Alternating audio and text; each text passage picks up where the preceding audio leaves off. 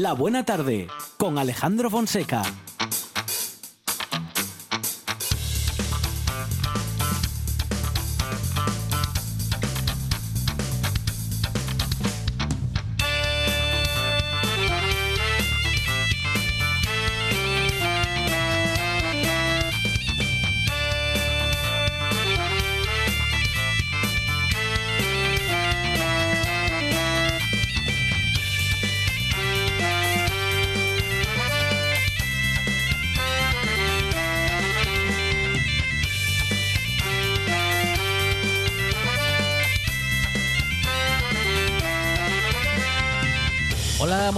Son las 4 y 8 minutos de la tarde y esta es la radio del Principado de Asturias.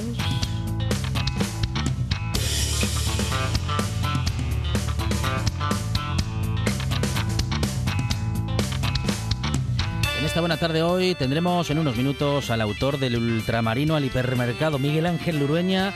Hace con nosotros un recorrido por los sabores, recuerdos y costumbres de toda una generación. Del ultramarino al hipermercado.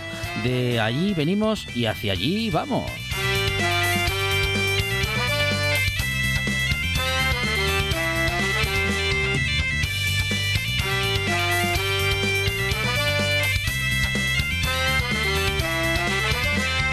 Recorrer un montón de temas sociales con Carmen Echegaray, Carmen Sánchez y Luis Felipe Capellín en una buena tarde que hoy tiene un recorrido muy corto porque solamente llegamos hasta las 5 de la tarde porque a partir de ese momento tenemos conexión especial con nuestros servicios informativos que se trasladan hoy a la variante de Pajares para hacerse eco de un día histórico para las infraestructuras de Asturias.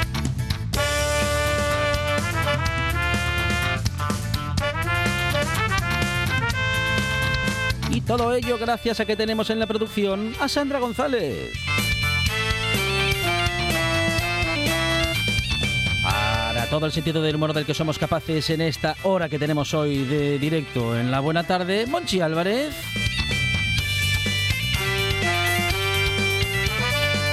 En la puesta en el aire, Juan Saiz Pendas.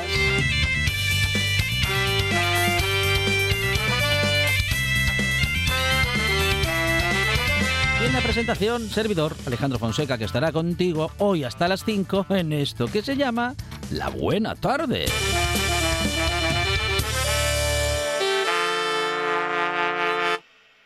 Me gusta la buena tarde.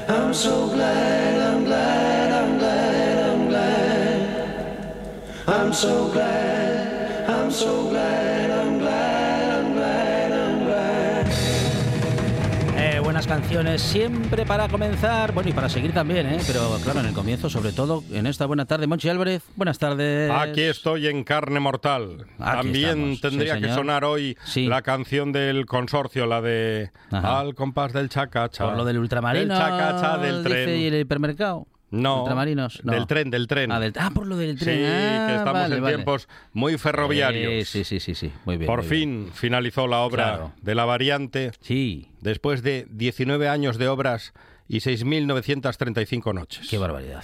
¿Se Un montón imagina? de tiempo, ¿eh? Una casa empantanada, Sí, uy, la con- obra de la cocina. Madre mía, claro. 19 imagín- años. Sí, sí, no, imagínese. Ah, no claro, es lo mismo, es un No, túnel que hay que horadar Claro. de 25 kilómetros. Que aparece agua, que... Claro. Imagínese, un montón de problemas. Hay una parte del túnel que tiene mil metros, de- que está a mil metros de profundidad, madre mía. Pero 19 años son muchos años. Sí, sí, sí. Bueno, en fin, cosas de la ingeniería, Monchi Álvarez. Bueno, ¿qué, vamos, qué vamos a Y hoy van a llegar. Hoy va a llegar, va a llegar. Hoy, Va a ese día va, a- va a llegar. Van va a llegar, va a llegar. desde Madrid Asturias. Ay, bueno. Y la buena tarde dura menos. Claro, hoy tenemos hasta las 5 de la tarde, efectivamente. Entregamos re- la retransmisión a nuestros compañeros y compañeras de los servicios informativos porque RPA y TPA se trasladan a la variante de Pajares o, en todo caso, a la nueva, ¿eh? a, la, a, la, a la nueva variante, porque es de lo que estamos hablando, ¿eh? que la variante de Claro. Pajares ya sido inaugurada, pero ahora, hoy, se inaugura este nuevo ciclo y esta, esta nueva etapa. Sí. Eso es. Llegan a, a, a Lena. Sí, señor. Pero vamos a hablar primero con Miguel Ángel Ureña y vamos a tener tertulia porque tenemos, bueno, por lo menos toda esta hora por delante Sí. de buena tarde y después la radio sigue con la actualidad y con los temas, bueno, pues que más importan hoy a Asturias y a España en general. Monchi Álvarez, gracias. De nada.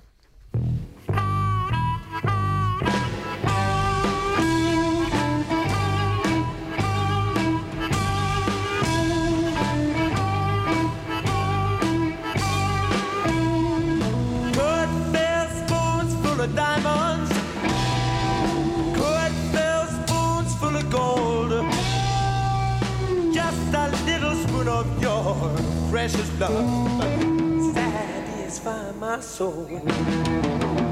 Many lies about it. Some of them cries about it. Some of them dies about it. Everything's a fighting about the spoon.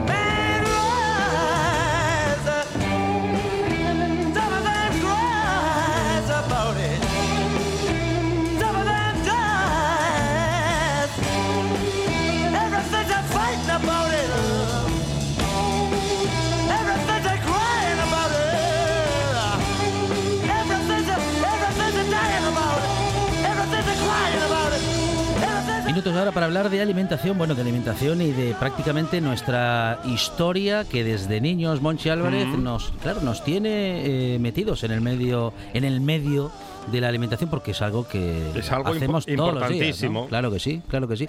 ¿Usted iba a comprar cuando era pequeño y le mandaban Sí, los sí? encargos, claro, sí, Al- sí. al ultramarinos Al iba. ultramarinos y hasta tabaco, que ahora estaría muy mal visto. Sí, sí, iba a comprar tabaco para mi padre también. Bueno, Miguel Ángel es de esos, ¿eh? es de los que, como nosotros también, iba a comprar cuando era crío y a veces no acertaba. Miguel Ángel Ureña, ¿qué tal? Buenas tardes. ¿Qué tal? Muy buenas tardes. Bueno, ya, Aquí está en, ca- en carne mortal, Lurueña, por fin.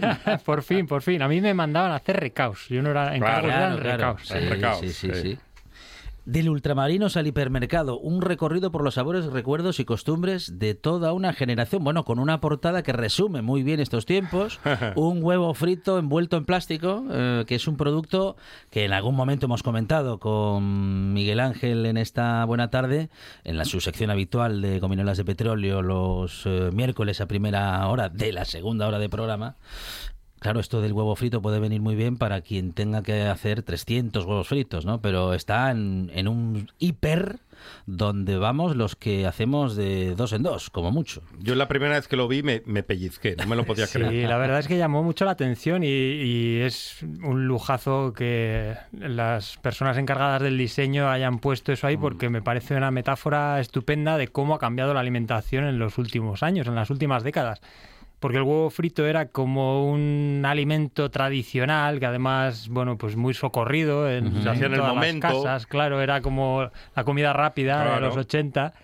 Y, y cómo ha cambiado eso, que hoy en día lo podemos encontrar incluso pues así, precocinado y, y listo para consumir, que a mucha gente le llamó la atención, pero lo que decía el creador de este huevo frito precocinado es que también hay otros productos parecidos que no nos llaman tanto la atención, como Ya. las ensaladas de bolsa, por ejemplo, Sí. que al final pues viene a ser un poco lo mismo, porque Mm. un huevo frito, bueno, por lo menos, pues al Sí, freírlo te hay- una elaboración, te- sí. tienes molestias, tienes que fregar una sartén, te puedes quemar, pero una ensalada que al final es lavar y cortar la lechuga, pues también la hay en bolsa y eso no nos llama la atención. Mm. Pero bueno, quizás es por motivos culturales también, que lo del huevo frito lo asociamos como al... lo ponemos como ejemplo de el alimento que todo el mundo sabe hacer. ¿no? Cuando alguien no sabe cocinar, decimos no sabe ni hacer un huevo frito, Sí, o cuando no sabe hacer algo. Sí, sí. Yo creo que por ahí van los tiros, que por eso nos choca tanto, no lo sé. Mm, mm, mm.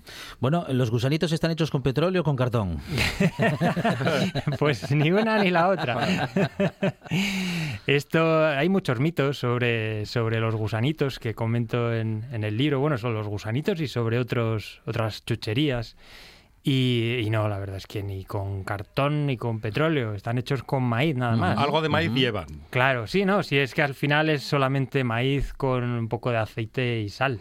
Lo que pasa que, bueno, pues hay muchos mitos y, y al final, pues nos dan un poco de miedo, lo cual, cuando desmontamos esos mitos y sabemos que están hechos solos con, solo con maíz, pues no quiere decir tampoco que sean lo más mm, recomendable para los niños, que hay veces que vemos a niños en sillita eh, comiendo ya estos productos. Porque hay una cuestión, eh, bueno, no solamente lo, lo sano o insano del alimento, que en sí mismo, pues un gusanito tampoco eh, dice, no, no, no es que no es sano, porque al final es, ma- es maíz inflado y tal, pero claro, tiene aceites, tiene sal y sobre todo, y ca- casi que esto puede ser lo más importante, eh, eh, por- digamos, no produce hábitos Eso saludables, es. porque mientras un niño o una niña come gusanitos, no come otras cosas que, que debería. ¿no? Ahí está la clave, claro, pues eh, es eso, eh, cuando están creciendo los niños tienen que aprender, les tenemos que educar para que aprendan a comer, para que aprendan a reconocer los alimentos y los sabores básicos y adquieran unos hábitos saludables. Si ya les estamos enseñando o habituando a comer este tipo de productos, pues bueno, mm, empezamos mal. Ya sería más recomendable pues que comieran otras cosas. Eh, era muy exigente el señor Eduardo, ¿eh? El señor Eduardo era el dueño de- del kiosco al que iba yo a comprar cuando era pequeño. Y, y la verdad es que era de esos hombres, de esos señores Mm, mayores, o por lo menos a mí mm. me parecían mayores, Sí, sí. que, que daban como un poco de respeto. Eh, que sí. entrabas y ya era... Imponía el respeto. Sí, sí, sí, ya lo tenías que llevar todo ahí pensado y medido, porque si te parabas un minuto a pensar, ya como que te ponía mala cara. y ya la Eh, eh, tensión... este, era el del, este era el del kiosco. Sí. donde Miguel Ángel Urueña, cuando era niño, ya no, ahí no, no era cuestión de recao, sino que era cuestión de, bueno, pues de aprovechar esos minutos y, bueno, la- las pocas monedas que llegaban de un sitio y otro en la familia, ¿no? Claro, sí, bueno, pues mis padres o mis abuelos me daban, pues eran 15 pesetas, como mucho 25 pesetas, y ahí había que hacer encaje de bolillos para administrarse. Que eso, bueno, también, más allá de que compráramos chuches y eso fuera insano o no, pues hombre, era una forma también de aprender a administrar tus recursos. No solo el dinero, sino luego también los chuches. A ver, Pero no todo era malo, los- porque también se podían comprar pepinillos y cebolletas. Eso en mi barrio no, No. había. Eso, eso era muy moderno. No, no, en mi barrio había lo típico, pues trisquis, monchitos, Ah, ponchitos, claro, sí. había pues eso, gominolas de cinco pesetas, cosas de estas. Palotes, garrotazos, regalices de palo, chicles de sandía, escalofríos, caramelos self. Todas esas cosas. Madre mía, chicles de regaliz. Estamos vi- qué vivos de estamos vivos de milagro, Miguel Ángel. Pues unas buenas caries tuve yo, que ¿Ah, claro, sí? yo decía, ¿de dónde Ah, vendrán mire. estas caries? Sí, sí, Del sí, kiosco. Pues ahí, ahí claro. Pues se me quedaban pegotes ahí de maíz toda la tarde Sí, sí. con un poco de ¿Quién- azúcar, pues... Miguel Ángel, ¿quién inventó el pirulí recu- recubierto de oblea? Pues, pues no lo sé, pero... Un pero, enemigo. eh, sí, sí, alguien del mal, alguien del Pero mal. es una combinación imposible, porque no, no, no, o sea, es que no, no, no- aquello no se puede ni morder, ni chupar, ni- no sé. Claro, claro. ¿Cómo, cómo va eso? Sí, no, a mí este, este chuche me ponía los nervios por eso, porque Mm, cuando empiezas a chupar se empieza a reblandecer, luego lo Ujú. empiezan a morder y, y no puedes morderlo, es un quiero y no puedo. Pero bueno, ahí está y ahí sobrevive todavía. Y los cigarros de chocolate, que Eso no- ya. esos sobrevivieron con ma- más, mayor dificultad, es decir, ya no hay. Pero qué invento, ¿no? Es un- eso sí que es un invento del maligno, porque estamos, est- est- bueno, estamos o estábamos habituando a los niños a, a fumar o a que lo del tabaco no les resultase ajeno. Que lo veías en las pelis, Claro, en las claro, series, y a tus padres y a tus tíos. Claro, si es que el tabaco era normal. Ahora cuando se habla de prohibir la publicidad, que no los chuches, la publicidad de Mm. alimentos insanos dirigida al público infantil, hay quien pone el grito en el cielo. Pero ¿quién es el gobierno para prohibir estas cosas que hay de la libertad? mm. Hombre, la libertad, la libertad es la de la- la- el derecho a la salud de los niños que no tienen criterio para interpretar esa información. Y bueno, pues ya vemos lo que había, eh, barbaridades de este tipo, de pues kioscos donde se vendían cigarros sueltos, Ujú. kioscos donde se vendían cigarros de chocolate, mm, bueno, pues como un intento, no sé si intencionado o como una forma de juego para ser mayores, eh, bueno, pero que al final pues era una forma de familiarizarse con el tabaco. Y había niños que empezaban a fumar con 12 años, eso no era tan raro verlo. Claro, claro, claro. Y hoy pues nos parece algo como de otro planeta, cuando todo el mundo fumaba en los aviones, cuando se fumaba en los autobuses, que había zona de fumadores y, no de, y de no fumadores en un autobús, que vamos, eso- Absurdo. Y bueno, pues gracias a las restricciones de que no se pueda fumar en, en lugares públicos, cosa Ujú, que me parece lo más lógico del mundo. O al menos en lugares públicos cerrados, ¿no? Claro, Sí, eso sí. es. Pues, pues gracias a eso ha descendido el, el consumo de tabaco y gracias a otras medidas que se han tomado, pues ha descendido también o ha mejorado, eh, han mejorado los hábitos en cierto sentido, pues el consumo de alcohol, por ejemplo. Bueno, ahí, ahí vamos, porque claro, hoy en día hay champán para niños. Claro, es que Que no, cha- tiene, claro, champín. que no tiene alcohol, pero que mm, es un poco lo del cigarro de chocolate. Claro, ¿no? es que es, Mm, es un poco lo mismo. Sí, claro, sí. y curiosamente lo- el cigarro de chocolate sí se prohibió porque se entendía que era pues una forma de incitar a los niños al tabaquismo, pero este tipo de productos eh, que imitan al, al champán, pues siguen ahí. eh, cosa que me parece un poco, bueno, incoherente. Es cierto que la intervención de una profesora ha hecho este doctor en ciencia y tecnología de los elementos que conocemos hoy. No, no, no, eso es una broma. Bueno, es que es verdad que, bueno, todos creo que teníamos profesores que, eh, bueno, pues cometían algunas o, hacían algunas cosas que hoy serían impensables. Eh, en mi colegio, pues había algunos que hacían, bueno, no voy a decir cosas porque son un poco barbaridades. Pero bueno, creo que todos conocemos ejemplos y hoy ya, afortunadamente, pues esas cosas, ya digo, son impensables. Mm, mm. En mi caso, pues eh, hubo por ahí alguna anécdota con alguna profesora que Ujú, bueno, pues ujú. me sometió a algún tipo de humillación, o así lo, lo interpretaba yo. Y bueno, pues pongo en el libro como broma que esto me motivó a, a seguir por ese camino, pero no, Sí, que va al sí. revés. Eh. Tuve profesores que, que afortunadamente me animaron o, o- o me acercaron a este mundo, pues nos llevaron a ver fábricas de alimentos, Ujú. pues de aceite, por ejemplo, de queso. Eh, fui a la fábrica de Colacao, por ejemplo, cuando iba al Mm. colegio, que hicimos Ujú. un viaje Ujú. tremendo de, de largo para ver la, la fábrica de Colacao, cosa que a mí pues, me impresionó, y eso que yo no consumía este producto, pero, pero allí, allí ver pasar un montón y montón y montón de, de botes aquellos mm, amarillos y rojos, pues, pues era impresionante con la edad que tenía, claro. Miguel Ángel, estamos con una publicación en la que haces un recorrido por la niñez, que es la niñez de muchos de nosotros, al menos de toda una generación. Bueno, tú dices aquí de que de toda una generación, bueno, incluso hasta de dos, porque está reflejada la niñez de nuestra generación, pero también nuestros padres y nuestras madres que, mm, bueno, que todavía hoy siguen teniendo esa frase de, oye, si te has quedado con fame, fríete un huevo, ¿no? Sí, sí, sí, sí. Sí, esto es un clásico que siempre me lo decía mi madre, bueno, y todavía me lo dice. Sí, el libro es un recorrido no solo por mi niñez, sino que es un recorrido pues desde entonces y un Mm, poco más atrás mm, para saber de dónde venimos hasta el día de hoy, eh, pues recorriendo mi edad adolescente, mi juventud y, y- y, bueno y el presente y también echando una mirada al futuro para ver dónde podemos ir a parar. Y Estamos mejor, ¿no? Estamos mucho mejor. Claro. Y, eso que a veces no- nos puede la nostalgia, ¿no? Porque Eso claro, es, cuando vamos es.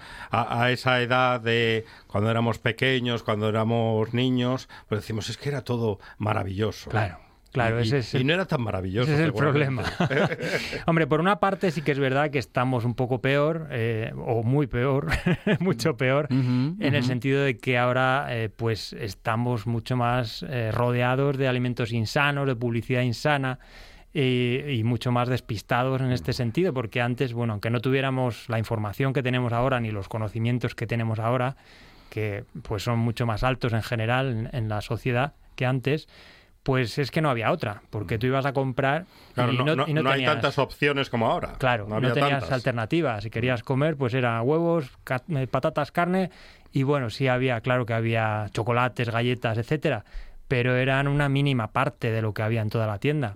Hoy si vamos a comprar, pues tenemos un pasillo para los refrescos, un pasillo para las galletas y al final, pues bueno, pues todo va cayendo en la cesta, en el carro y, todo va sumando. Y al final, pues esos alimentos que antes eran básicos ahora han quedado un poco relegados y cada vez, pues eh, la proporción en nuestra dieta es más pequeña. En ese sentido sí estamos peor.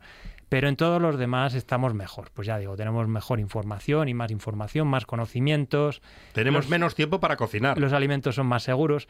Tenemos menos tiempo para cocinar. Ahí también hemos perdido. Y le dedicamos menos importancia a la cocina y a la alimentación. Pero por otra parte también tenemos muchas más facilidades para, mm, bueno, pues para a- a- em, eh, ad- eh, adquirir alimentos eh, pues fáciles de consumir y rápidos de consumir.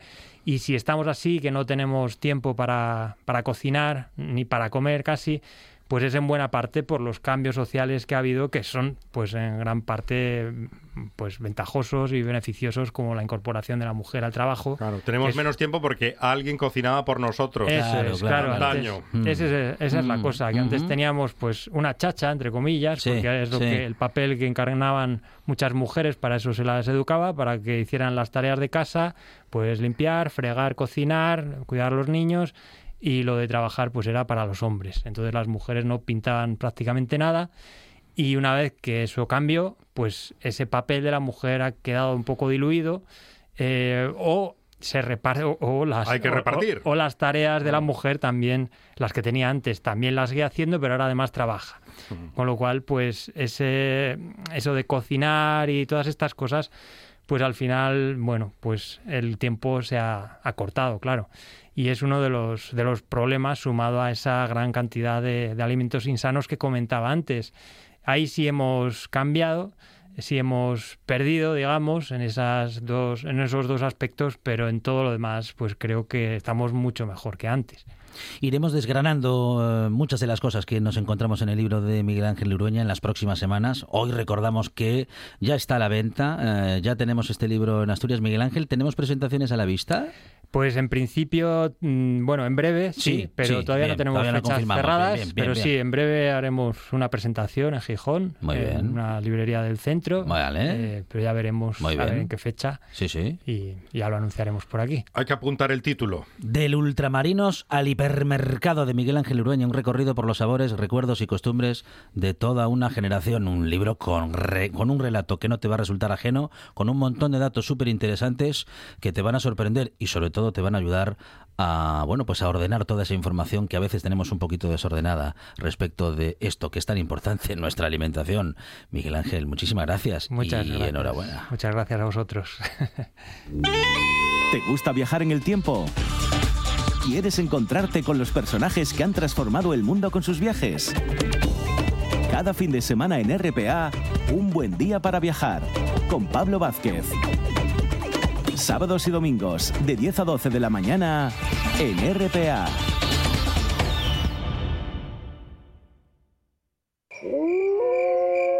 ¿Es un documental sobre lobos? No, hija, no. ¿Es una película de terror? No, hija, no. Entonces, ¿qué es? Como no se hace con él, porque lo, lo había primero, o sea, yo, se quedó como parado. Noche de Lobos. Tu lugar de encuentro con el rock and roll y el heavy metal en RPA. La madrugada del domingo al lunes de 12 a 2 de la mañana. Noche de Lobos. Hombre, que, que vengan, que vengan. Y como lo habían venido todo, se guardó al más pequeño, pero no lo había devuelto antes, porque se lo habían traído. el- La voz en la noche en Asturias se llama Marcos Vega. Buenas noches, sean bienvenidos al espectáculo de la radio. Enseguida recordamos... Escucha RPA esta noche y mañana y pasado, noche tras noche. Un repaso a la actualidad de la jornada en Asturias con la mejor opinión, con los mejores colaboradores. La zona rural, ¿no? ¿Sabes que Asturias ahí está? Información, análisis, periodismo en estado puro. Noche tras noche, de lunes a viernes a las 9 de la noche en RPA, la radio del Principado de Asturias. La nuestra. Todos los fines de semana tienes una cita con la gastronomía asturiana. Les Fartures, con David Castañón. Sábados y domingos al mediodía en RPA.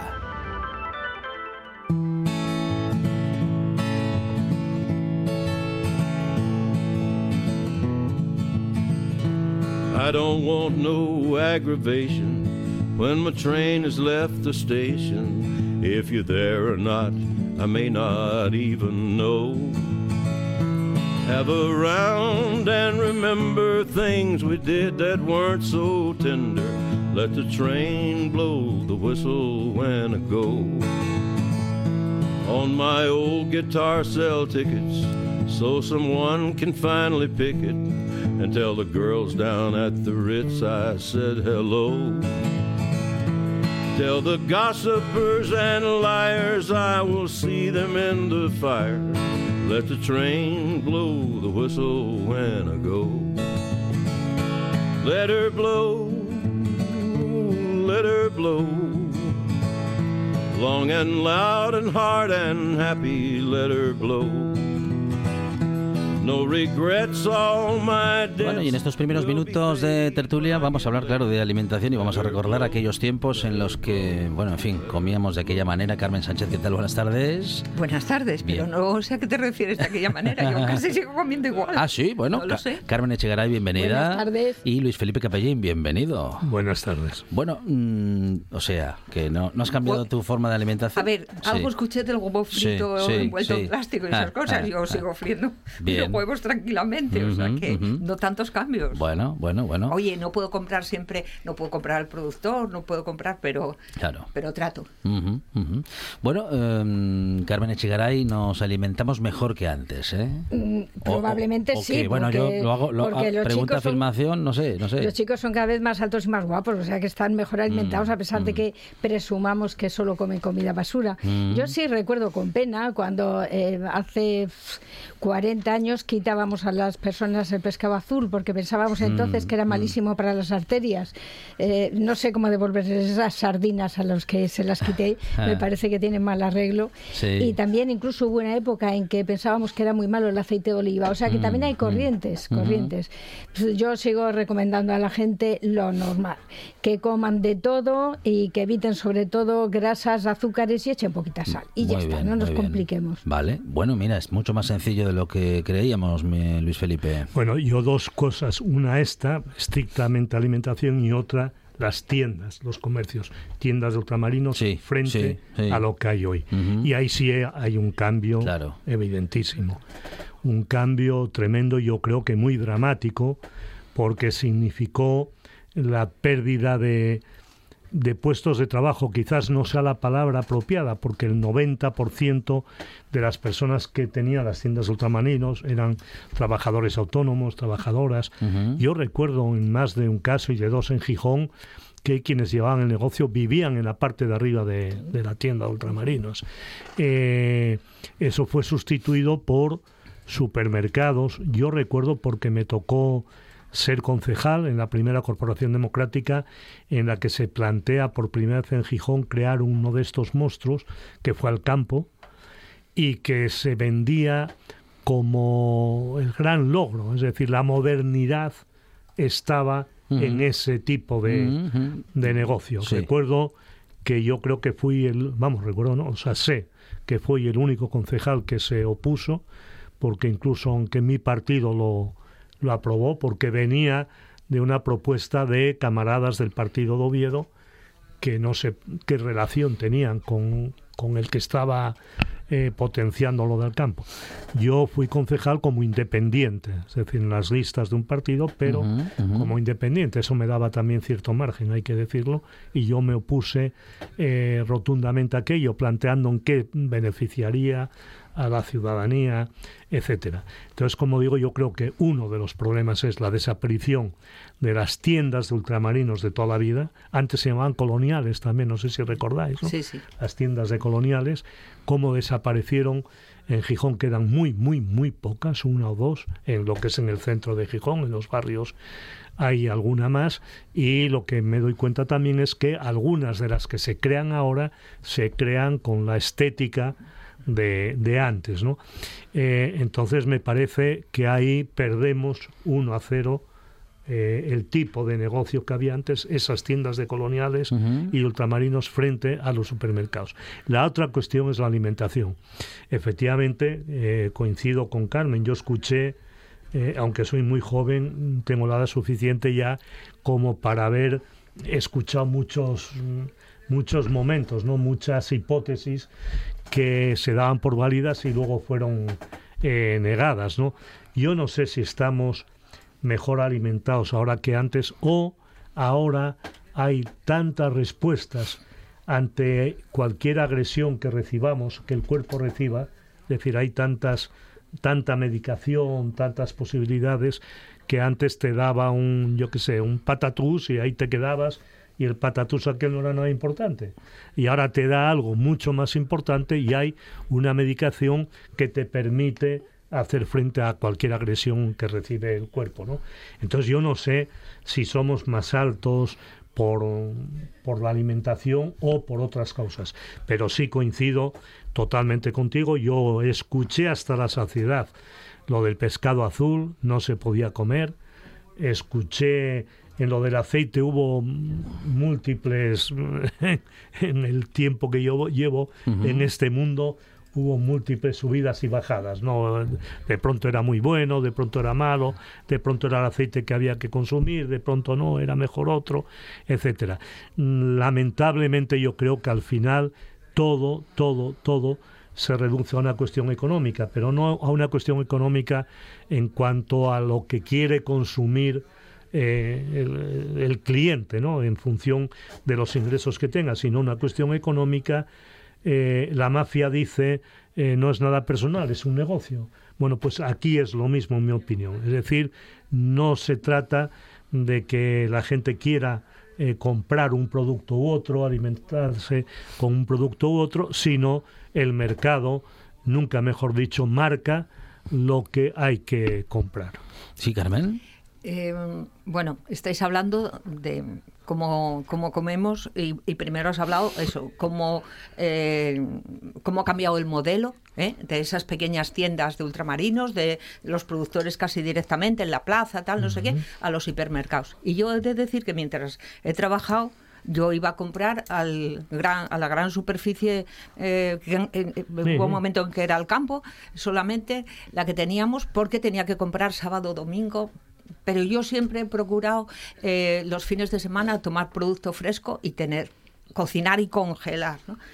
Pero yo creo que ahora somos mucho más conscientes y sabemos más de alimentación de lo que sabíamos. Estamos, yo creo que casi tenemos demasiada información que nos sale constantemente, pues eso, respecto a este producto tal, que tienes que hacer para que si quieres adelgazar, que si eres mayor, que si quieres, hay una como una sobre sobreinformación muchas veces que tienes que discernir y al final las cuatro cosas de sentido común son las elementales antes, siempre y ahora. Pero teniendo toda esa información, a mí me llama la atención un nuevo modo de obtener, de alimentarse. Porque yo soy de las que me hago, lo comentábamos antes, la Mm. comidina en casa, porque ahora estoy jubilada y trabajé mucho tiempo fuera, tuve que comer fuera y ahora estoy encantada yo comiendo en mi casa. Pues me llama muchísimo la atención eh, la cantidad de gente, sobre todo gente joven, pero también gente mayor, que compra cocina cocinada.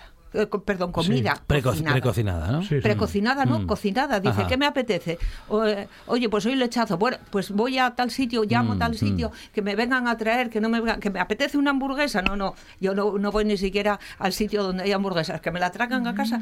A mí eh, eso me sorprende, no os voy a decir que no lo entiendo, no es una realidad, no hay ni que entenderla ni no pero toda esa información que tenemos a veces sobre los productos que debemos comer, no comer, etcétera, etcétera, la comida prefabricada, yo tengo mis reticencias ante ella y sin embargo veo que cada vez está más extendida. No ha cambiado el modelo solo de comprar la alimentación, sino ha cambiado el modelo de, en vez de cocinarla, comprarla adquirida y no ir a un restaurante, por ejemplo. Yo no te digo, hay mucha gente que vas a los restaurantes, yo también, no, no. Que me lo traigan a casa Mm, mm. y me- ni freír el Claro, huevo. Cuando claro, comentabais antes sí, del sí, tema sí, del huevo en plástico, Mm, mm. porque hoy la sartén, qué pereza, tal, no mm. sé qué.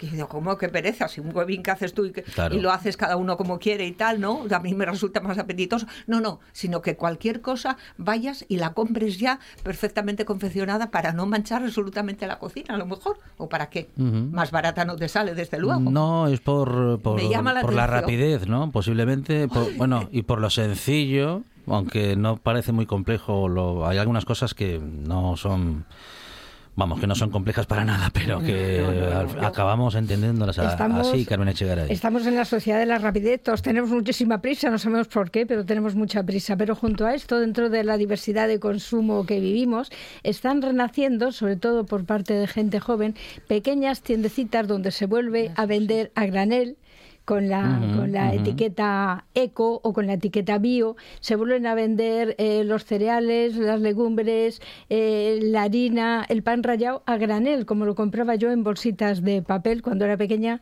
y me mandaba mi madre. Bueno, tenemos otras noticias para comentar en esta buena tarde y justamente una de ellas nos anuncia que tenemos eh, en lo económico, en lo social y en lo laboral algunas cuestiones eh, que se están revisando y que se están anunciando algunos cambios. Eh, Trabajo propone ampliar el subsidio de paro a menores de 45 años sin cargas familiares y en este caso ah, tendríamos o habría más de 152.000 beneficiarios más. El Ministerio de Yolanda Díaz plantea eliminar el mes de espera entre la prestación y el subsidio, así como compatibilizar la ayuda con la incorporación al trabajo durante el primer mes, Carmen Sánchez.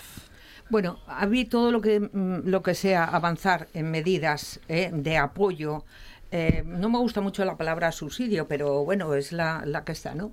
Eh, me parece bien. Y claro, cada vez más hay personas más jóvenes que necesitan a lo mejor ese, ese subsidio. Pero yo creo que esa es como una medida que ha de incorporarse dentro de otras medidas, porque de lo que se queja también la sociedad es subsidio, subsidio, pero no hay eh, itinerarios claros de formación para que las personas que por su trabajo soleto, por, por lo que sea, porque ese sector eh, de producción ha cerrado tal, y necesitan renovarse, necesitan eh, modificar. Entonces, relacionar todas estas políticas de subsidios de empleo con lo que son itinerarios de formación, porque una persona de 45 años tiene todavía mucho aportar a la sociedad y tiene mucho que ofrecer. Con lo cual yo es una medida que así aislada parecería, eh, digamos, bueno, pues una gota de agua en el océano, pero la veo dentro de otras medidas. Y además pienso que por, qué no hay 2,7 millones, creo, de, parados en estos momentos. 800.000 reci reciben su subsidio, ¿no? Esto sería aumentar, eh, pues eso, unos 150, algo así. No llegaría ni siquiera al, al millón. Pero esta es una medida dentro de otras medidas más amplias relacionadas con el tema del desempleo. Hasta ahí. Carmen lo veo. Echegaray. Yo totalmente de acuerdo Mm. en que el subsidio se dé a la vez que la prestación. Era una faena tener a una persona que le has concedido la prestación, ya está con esa esperanza, se supone que ya que la ha solicitado no tiene recursos, estar esperando un mes para recibir su dinero. Lo, totalmente de acuerdo, como dice Carmen, en todo lo que sean medidas sociales, la gente que esté sufriendo, que lo esté pasando mal, ahí tenemos que estar la sociedad. Pero, desde luego, no incentivemos la pobreza, que ya lo he dicho más veces. Vamos a procurar incentivar el empleo, la formación y todo, todos aportar algo. Eh, procuremos que nadie se enquiste en el subsidio. Luis Felipe. Sí, totalmente de acuerdo. Con, bueno, no, no puede ser de otra manera con lo que planteáis las dos, pero yo insistiría mucho, mucho en lo que plantea Carmen Echegaray, ¿no?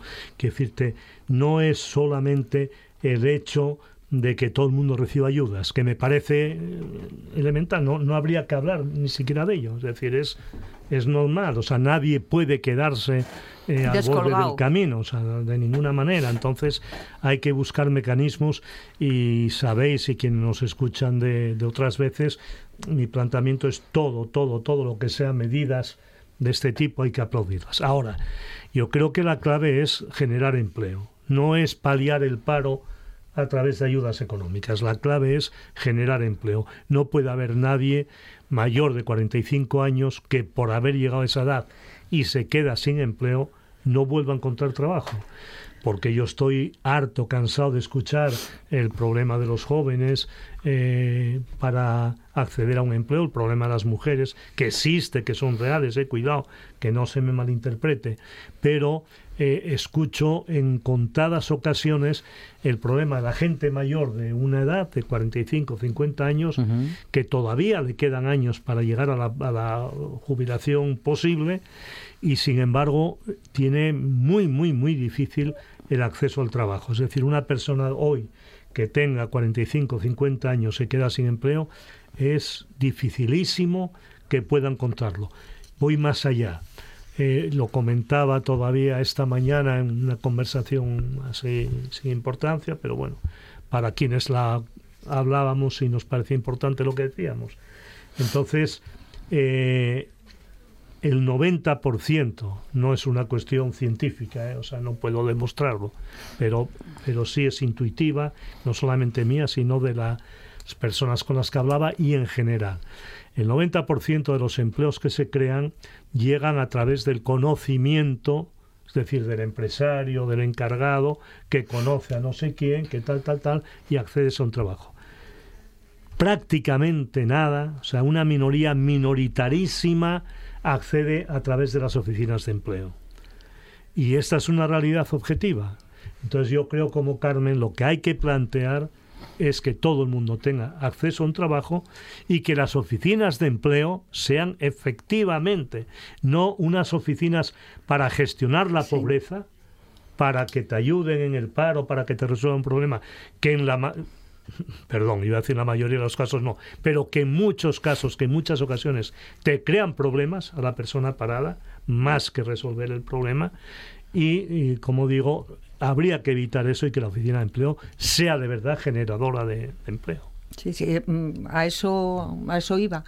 Yo recuerdo un tiempo una anécdota personal, permitirme, eran los años 70 y poco, que quedé sin empleo durante un embarazo y, y quedé tal. Entonces fui a la oficina de empleo, era en Cataluña, y resulta que me dijeron, mujer y con una niña pequeña, y en el sector, yo soy bióloga, y en el sector relacionado con la biotecnología, bueno, entonces no se decía biotecnología, se decía bio- bioquímica, tal, no sé qué, dice, no, no le podemos ofrecer nada, pero las dos coletillas anteriores todavía las recuerdo. Entonces, personas con las que llegas eh, cuando vas, eh, no simplemente a tramitar eh, una, una petición de subsidio, sino que te orienten en el tema del trabajo. Y un dato importante en relación a esto que leí, parece ser que el 80% de las personas no acaban el subsidio de empleo, que se reincorporan al trabajo. Ese es un dato también importante que a veces nos quita esos mitos de que uf, todo el mundo está queriendo un subsidio, tal. Parece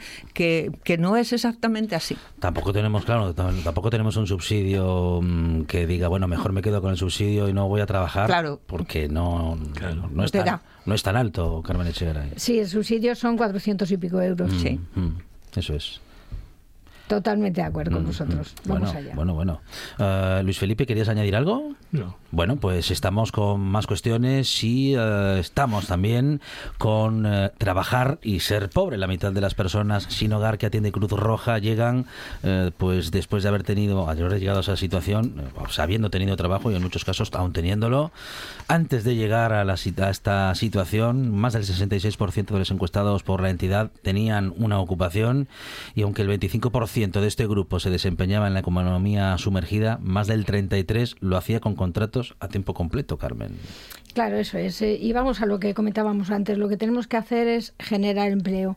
Eh, cuando una persona que ha tenido un, sueldo, bueno, aunque fuera bajo, pero le, estabilizaba, mantenía una vida, eh, digamos, convencional, pierde su empleo y no tiene nada propio, deja de pagar el piso en el que vivía, eh, no tiene familia que le apoye, que en este momento qué importantes son las familias, qué importantes son los jubilados para ayudar a los, a los hijos. Este hombre del que yo hablo no tendría ninguna familia de apoyo y se ve en la calle, eh, pasa un tiempo eh, en pensiones, gastando lo mínimo eh, posible intentando buscar trabajo, pero llega un momento en que transcurridos los meses cada vez se va sintiendo más lejos, más fuera de la sociedad, más rechazado, menos apreciado, menos laborado y valorado y entonces termina haciendo cola en la cocina económica y viviendo en la calle. ¿Qué tenemos que procurar? Que en esos primeros meses que aún tiene ilusión, que aún se considera productivo y válido, obtenga un trabajo. ¿eh? Por lo tanto, vamos a lo que decía Luis Felipe, vamos a generar empleo. Carmen Sánchez.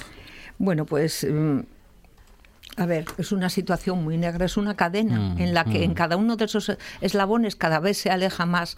O sea, no puede todos los temas de inserción de inserción social cuando hablamos de eh, a mí me parece que es un, un tema tan importante y tan serio porque todos los que se queden fuera cada vez van quedando fuera y cada vez van quedando fuera más hasta que son irrecuperables. Yo conozco algún caso así de que es simplemente por un divorcio y porque no puede afrontar esa situación. Me ha llamado mm, la atención que en muchos de estos casos quien primero lo rechazan son las propias familias, el entorno más, el entorno más próximo. Es que bueno es la sociedad que tenemos en estos momentos, pero si eh, mm, está tan deshumanizado todo, mm, tiene tiene que de alguna manera servicios sociales hacerse cargo. Entonces se van viendo en todos esos escalones, hay que intentar romperlos porque si no llega al final.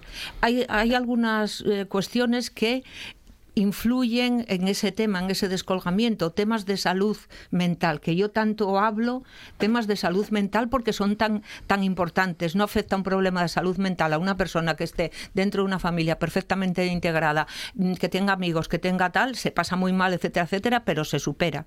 Pero si eso te pilla en un momento en el que estás empezando a descolgarte, ya no sales. Y luego, eh, en unas últimas estadísticas que he leído sobre el tema de agresiones sexuales a mujeres, es que las mujeres que aumenta, vamos, es más, más grande el colectivo de hombres que de mujeres, pero va aumentando. Y, y las mujeres que están sin hogar son una, vamos, está aumentando ¿eh? el tanto por ciento de mujeres que son agredidas sexualmente. Por eso te digo, el problema, si no lo vas atajando antes, cuando empiezas a descolgarte de la sociedad, después parece que cada vez eh, la hélice se va ahondando más y cada vez es más difícil salir de, ese agujero. O sea, un tema social importante. Carmen Echegaray, Carmen Sánchez, Luis Felipe Capellín, nos quedamos sin tiempo para más. Eh, programa especial a partir de aquí para nuestros servicios informativos. Nosotros nos despedimos hasta mañana. Aquí en RPA a partir de las 4 de la tarde.